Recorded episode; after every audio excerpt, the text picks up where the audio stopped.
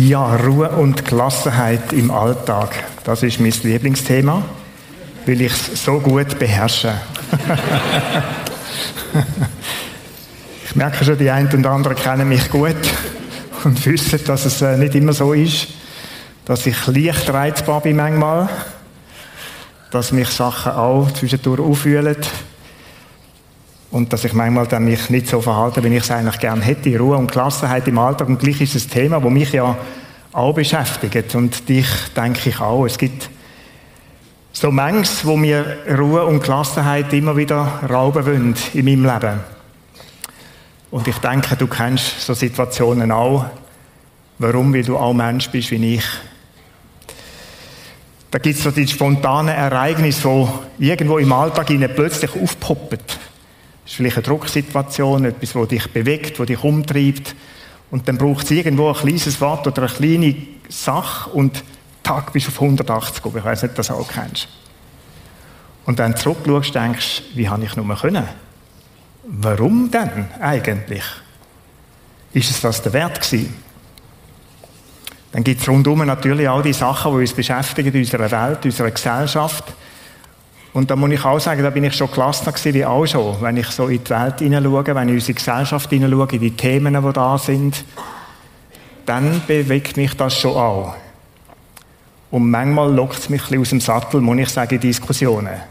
Ich kann nicht einfach nur da hocken und zulassen und denken, ja, das ist eine Meinung unter vielen. Nein, da geht es um Veränderungen unserer Gesellschaft. Und das beschäftigt. Manchmal macht es mir Sorgen, manchmal ärgert es mich, manchmal macht es mich auch verrückt. Wie mit dem allem zusammen umgehen, dass das die Themen in mein Leben, das, was ich eigentlich möchte, bestimmt. Wie kann es gelingen, in all dem inne, wo da ist, wo man ja nicht entfliehen können, Ruhe und Gelassenheit zu leben, ruhig und gelassen auch zu sein. Ich möchte heute Morgen den Psalm 46 so ins Zentrum stellen von dem Gottesdienst, von dieser Predigt. Der Psalm 46 ist geschrieben von den Söhnen Korachs. Das ist eine Gruppe, die da war zum Arbeiten, zum Gott loben und preisen. Die haben Lieder geschrieben.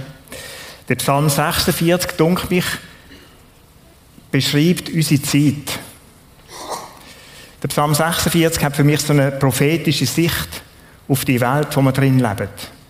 Natürlich, zeitgeschichtlich ist schon mal in die Zeit hineingeschrieben gewesen. Das ist so die äh, Zeit von zwei, drei oder von 3000 Jahren eigentlich so.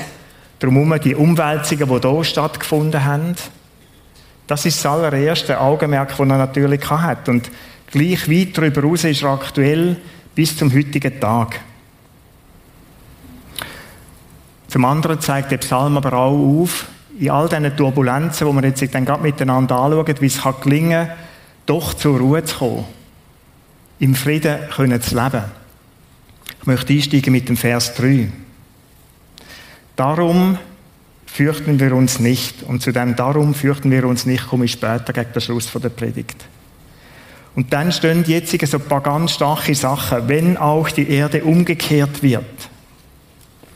Das heißt, wenn sie auf den Kopf gestellt wird. Ich habe die Flasche mit Wasser mitgenommen mit ein bisschen Sachen drin, die uns beschäftigen im Leben als Symbol. Wenn das auf den Kopf gestellt wird, dann passiert da manches, wo irgendwo erschüttert, fassungslos macht, verunsichert, bedrohlich ist, wo man nicht mehr wissen, was passiert und wir verlieren irgendwo wieder klare Blick, wo da der kleine Dreck, der da drinnen ist, auch irgendwo zeigt. Die Israeliten haben das erlebt, wo das babylonische Reich kam, zum Beispiel. Knapp 600 vor Christus. Oder noch bisschen früher wo das Sanherib, das assyrische Reich kam und in die Welt hineingekommen und den Staaten weggeräumt hat. Die Turbulenzen haben sie gekannt und dort ist kein Stein mehr auf dem anderen geblieben, wie man so sagt. Und mich dunkt, wir leben auch so, wir hören Politiker, die von dem reden, Zeitenwende ist ein Wort, das Olaf Scholz in seiner bekannten und eindrücklichen Rede im Bundestag gehalten hat, am 27. Februar von diesem Jahr, nach, oder im 22. nachdem, dass die Ukraine angegriffen worden ist von den Russen. Und ich möchte das Zitat vorlesen, wo er dort gesagt hat, wir erleben eine Zeitenwende. Also da wird etwas auf den Kopf gestellt. Und dann hat er gesagt, und das bedeutet, die Welt danach ist nicht mehr dieselbe wie die Welt davor. Wir haben lange gedacht, in Europa, Krieg, das war. So auf dem Balkan, das ist das Letzte. Aber wir haben gemeint, wir hätten daraus gelernt. Und dann sind wir so Ideologie oder Sachen aufgesetzt, die per se nicht schlecht sind, sondern gut. Wandel durch Handel ist so ein Motto gewesen. Oder der ganze Westen hat gedacht, wir binden jetzt all die anderen Mächte irgendwie ein, fangen an Beziehungen mit denen zu leben, zu handeln, schauen, dass es denen besser geht. Und der grosse Irrtum war, dass wir es geglaubt haben, dass es möglich ist. Warum? Weil der Mensch ist immer noch der Mensch. Im Großen wie im Kleinen, voll Gier, unersättlich, voll Machtstreben. Und dann kommt es zu diesen Sachen wie da, dass die Russen in der Ukraine einmarschiert sind. Das Wort, das da steht, umgekehrt, das meint wirklich auf den Kopf gestellt, völlig verändert. Also es ist die Rede von etwas, was passiert und es passiert in unserer Zeit ja genau auch so. Das sind Blockgebilde, politische, so die geopolitischen Ordnungskräfte, die dann anfangen abzulösen, dann anfangen abzulösen. Der Westen, Europa, wo irgendwo ein niedergehender Kontinent ist, wo man so sagt, und plötzlich andere an unserer Stelle sind, das ist Wirtschaftsmacht, das ist alles Mögliche. Und wir lesen das so und hören das so und dann denke ich, wow, was hinterlassen wir denn unseren Enkel eines Tages? Wie sieht unsere Welt in 50 Jahren aus? Wie sieht es in Europa, in der Schweiz in 50 Jahren aus? Aber es sind nicht nur die politischen Geschichten, es sind auch so die ethischen, gesellschaftlichen Themen, wo Sachen wie auf den Kopf gestellt werden, wo über Jahrhunderte irgendwo wie fest sind. Stichwort Familienmodell.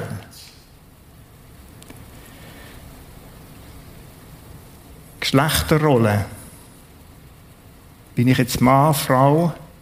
Ich weiß, es ist ein bisschen heikel, jetzt kann ich heute sagen, und ich habe es sehr wohlbewusst und sehr gut überlegt. Oder wer bin ich denn? Die tiefste Identitätsfrage. Über Jahrhunderte völlig klar gewesen. Und heute musst du anfangen zu definieren, so im Alter von 12, 15, 20, was bin ich denn für ein Wesen? Fühle ich mehr so, mehr so, es ist nicht mehr Mann und Frau, sondern eher männlich, eher weiblich? Dann kommen so Sachen auf uns zu, so die kulturellen Aneignungen. Wenn bei uns jemand Interesse hat, irgendwo mit Rastalok rumzulaufen, ist das plötzlich verwerflich. Ich mag mich erinnern, wo wir noch voller Freude Eidgenossenlager durchgeführt haben. Das dürften wir gar nicht mehr machen. Stellt euch vor, ich wäre, ich wäre, also, Rechter wäre rechts. Nur will ich Freude habe, unseren Kind, unsere Geschichte irgendwo näher zu bringen. Ein bisschen Wilhelm Tell leben, mit Vielbo oder mit Armbrüsten und so. Das sind Indianer. Ich weiß nicht, wir haben, als ich mit Basic geschafft habe, Indianer als Thema gehabt. Über Jahre. Ich verkleidet als Indianer.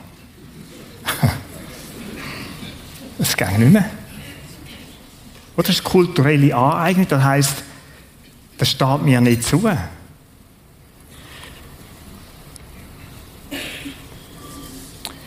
Wenn ich jemanden frage mit einer anderen Hautfarbe, von wo kommst du?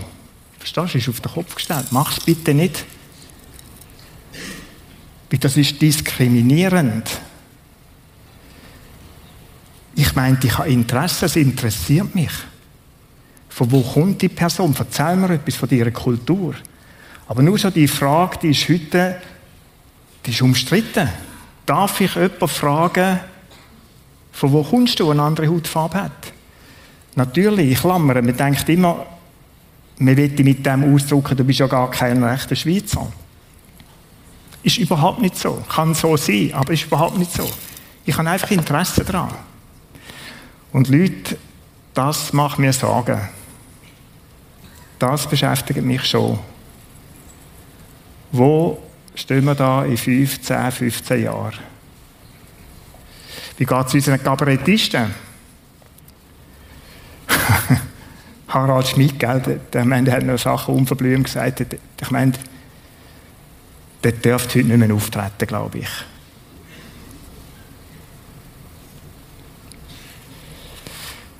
Ich verstehe, dass das Themen sind, die schwierig sind, die da und dort tatsächlich können verletzen und Aussagen Menschen verletzen. Aber da ist etwas, geht etwas durcheinander, wo ich meinte, ist eine Minderheit, die irgendwie sich für etwas stark macht und die grosse Mehrheit weiß mit dem wie nicht mit umzugehen. Und es kommt mir so vor in unserer Gesellschaft, wie wenn die Mehrheit an den Rand rausgedrückt wird und eine kleine Minderheit das Zentrum ist, wo sagt, was jetzt sollte Mainstream sein. Was man und wie man darf leben, darf denken und sagen. Und dann ist man überrascht in unserer Gesellschaft, wenn die Ränder plötzlich so breit werden, Stichwort AfD in Deutschland. Könnte es sein, dass eine große Mehrheit mit dem, was die Minderheit, wo meint, sie sei das Zentrum, nicht mehr zurechtkommt, nicht einverstanden ist und irgendwo Weg sucht?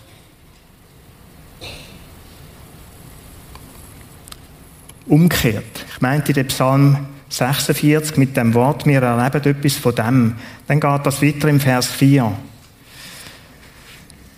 Darum, ich lese nochmal von Anfang an, darum fürchten wir uns nicht, wenn auch die Erde umgekehrt wird und die Berge mitten ins Meer sinken und seine Wasser wüten und schäumen und die Berge zittern vor seinem Ungestüm.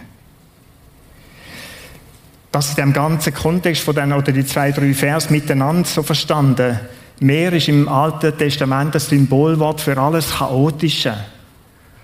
Alles, wo irgendwo nicht, nicht mehr klar ist. Alles nicht kontrollierbare, alles Instabile.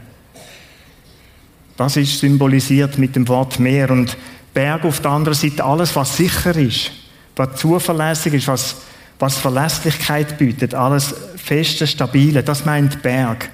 Und jetzt sind da Worte beschrieben, und vermutlich haben die, die den Psalm geschrieben haben, genau das eben auch erlebt mit dem Einzug von der Assyrer oder vom babylonischen Reich, oder? Als da manches durcheinander kommt und was du denkst hast, das gibt mir Sicherheit, hat plötzlich, ist keine Sicherheit mehr gewesen. Stadtmauern von Jerusalem, die gefallen sind, wo du denkst, das kann nie passieren. Und es ist passiert. Und genau so ist es in unserer Gesellschaft. Sachen, die du nicht für möglich haltest, können plötzlich passieren. Wer hätte gedacht, dass man so einen Krieg in Europa wieder erlebt?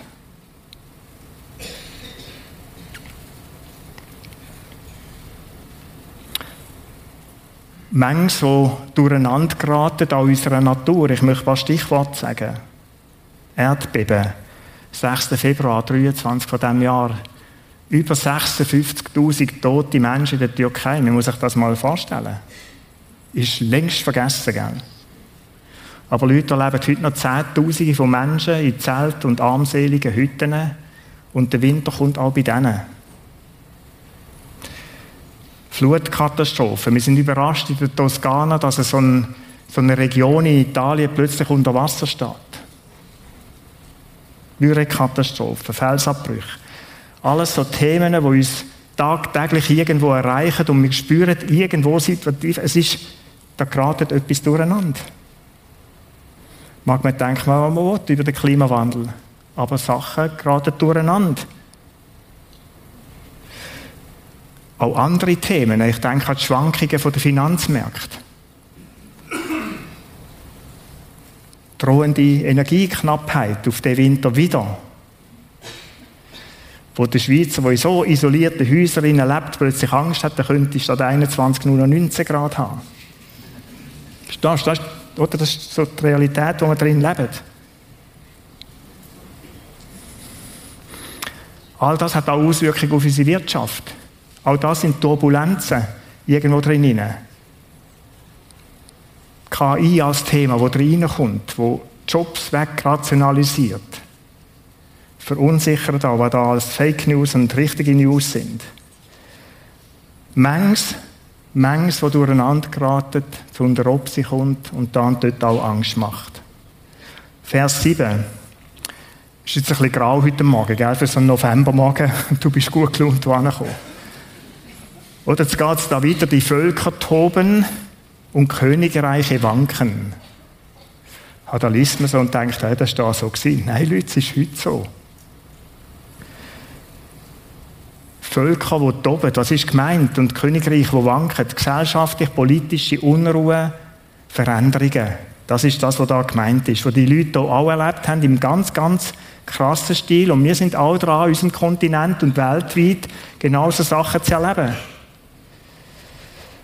Gesellschaftlich, soziale, politische Umwälzungen. Auch da einfach ein paar Stichworte.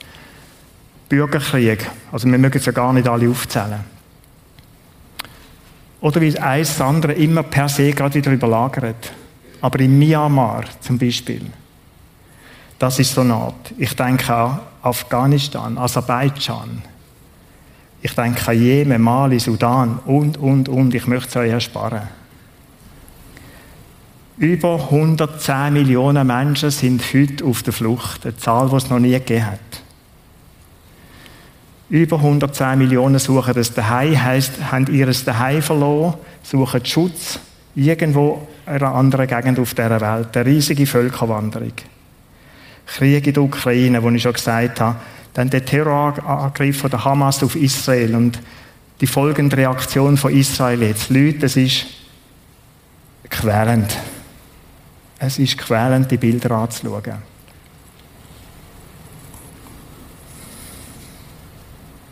Terrorattacke in unseren Städten. Da willst du in Belgien, also Fußballspiel gehen, Belgien gegen Schweden. Du hast dein Weibli an, kommst aus der friedlichen Schweiz und wirst verschossen. Oder ist ein Mann mit Kind, mit einer Familie, keine böse Absicht. Das ist Terror. Dann die Allmachtsfantasie von China und anderen Ländern auf dieser Welt. Teuerungswellen, wo wir drin sind. Und, und, und. Bis hin zu der Spaltung von unserer Gesellschaft. Oder Spaltungen. Corona war ja erst der Anfang. Aber es gibt also das, das Mittlere nicht mehr, oder das Diskutieren und Abwägen. Es gibt nur noch dafür oder dagegen, nur noch schwarz und weiß. Das ist das Verrückte. Das Verstehen wollen, was der andere denkt, und warum das er so denkt, entschwindet uns völlig. Führt zu Konflikten in unseren Gesellschaften bis in unsere Familie.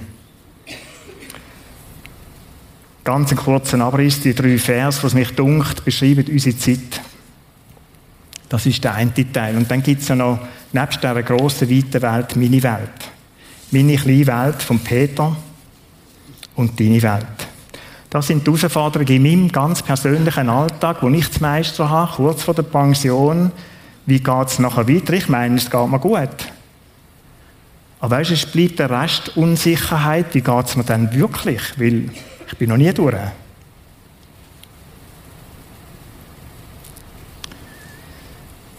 Herausforderungen, die auch zur Überforderung werden können.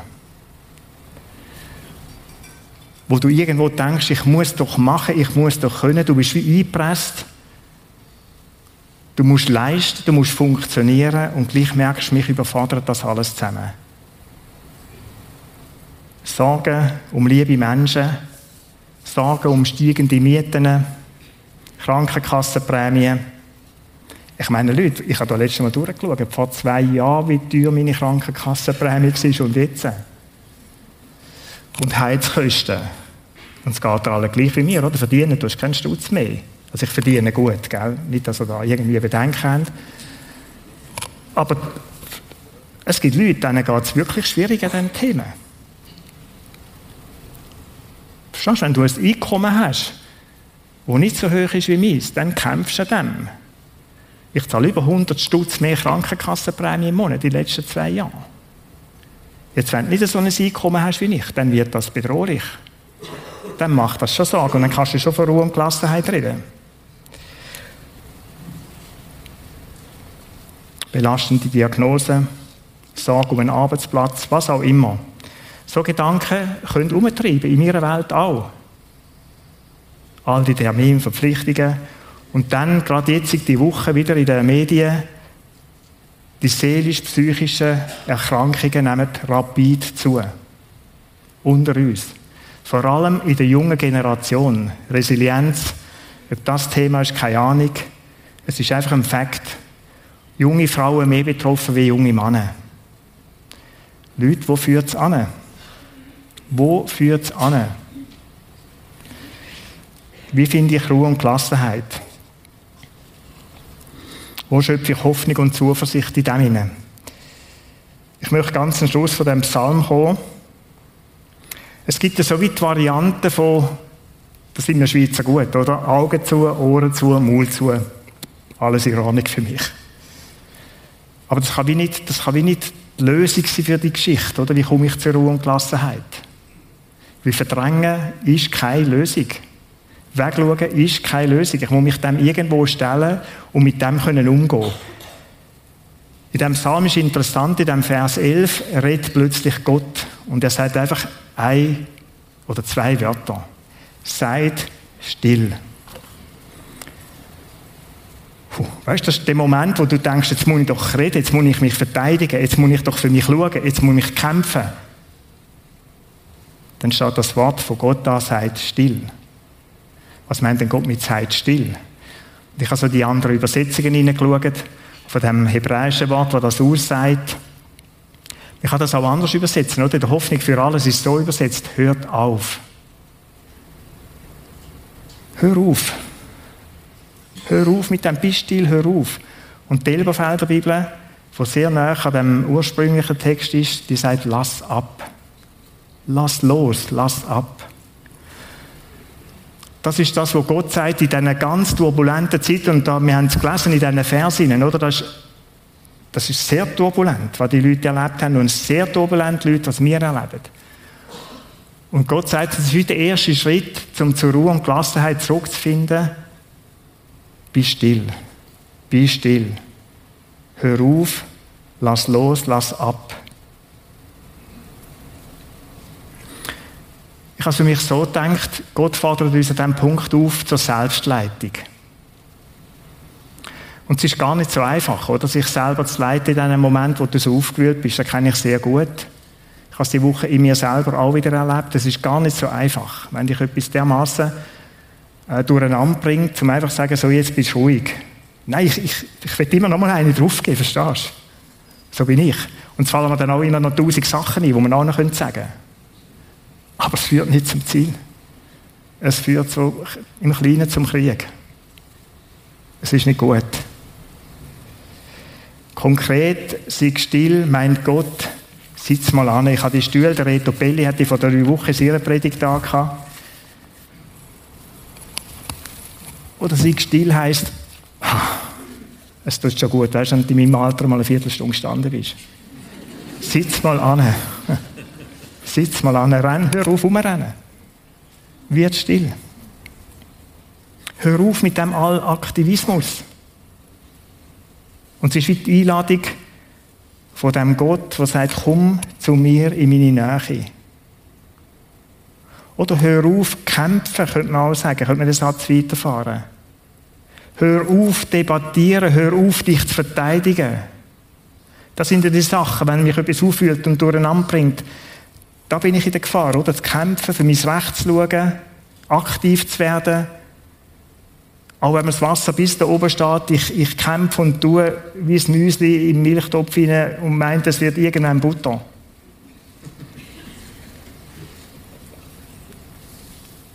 Hör auf, vielleicht auch dich im Selbstmitleid zu drehen.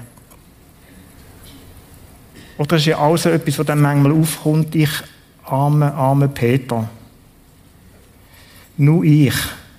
Und warum meinst die ganze Welt so schlecht mit mir? Und dann trüllt Spilara und trüllt, hör auf, sagt Gott. Hör auf, lass los. Oder das ist vielleicht die Geschichte, die dich umtreibt. Lass los. Überlass das mir. Das ist ja das, was Gott da in diesem Psalm, mit diesen Worten sagt. Und das ist so das Erste, oder? Vielleicht von dem Konzept von zur Ruhe finden wird still, hör auf, lass ab. Und das Zweite ist, und der Satz geht dann weiter da in dem, in dem Vers hinein, seid still und erkennt, erkennt, dass ich Gott bin. Oder es ist nicht per se einfach still und anliegen und denken, und jetzt ist gut. Nein, komm in meine Gegenwart, erkenne, und es ist wie das Symbol von Gott, wo mit mir ist, dass ich Gott bin. Wir haben zu dem Lied gesungen, das ich genommen habe, also zum Betten, du stehst über allem. Oder wenn da das Wort drin steht, wir, wir werden, ich werde erhaben sein unter den Völkern. Ich werde erhaben sein über der Welt oder über der Erde. Erkenn, mit wem das es du hast. Und wenn Gott für sich selber in diesem Psalm die Wort sagt, ich werde erhaben sein, ich werde erhaben sein über diese Völker, über die Erde, dann heisst das, schau, ich bin der souveräne Gott. Ich bin nach wie vor der souveräne Gott. Und schau, es irritiert mich gar nicht. Es ist wie wenn Gott mir würde sagen, es irritiert mich gar nicht, was da abgeht. Es verunsichert mich auch nicht, es bringt mich auch nicht aus der Fassung. Ich stehe über dem. Ich bin der Allmächtige. Ich bin der Ewige, der war von Anfang an wird sein bis zum Ende. Das ist der Gott und er lädt ein und sagt, bist still, hör auf, lass ab. Erkenn, wer ich bin. Komm zu mir in meine Gegenwart. Und mir hilft es manchmal wieder, mir hilft es manchmal wieder, irgendwo die Realität so zu sehen. Oder manchmal hast du den Eindruck, die Welt brüllt so verrückt. Wer hat denn das noch im Griff? Und manchmal ist die Frage schon da, Gott, warum greifst du nicht ein? Ich weiß nicht, ob es da so geht. Gott, warum greifst du nicht ein? Wie lange hast du noch Geduld mit dem Getue? Warum lässt du es zu? Und dann spüre ich, wenn ich Gott, mit Gott in einem Dialog bin, wo ich muss sagen, es fehlt mir manchmal auch das Anerkennen von seiner Souveränität. Was in dem ist, wo er da mir weit aussagt, ich stehe über dem, ich bin überhaben über dem. Mensch, bitte erkenne, dass ich über dem stehe. Erkenne, dass ich Gott bin und du Mensch bist.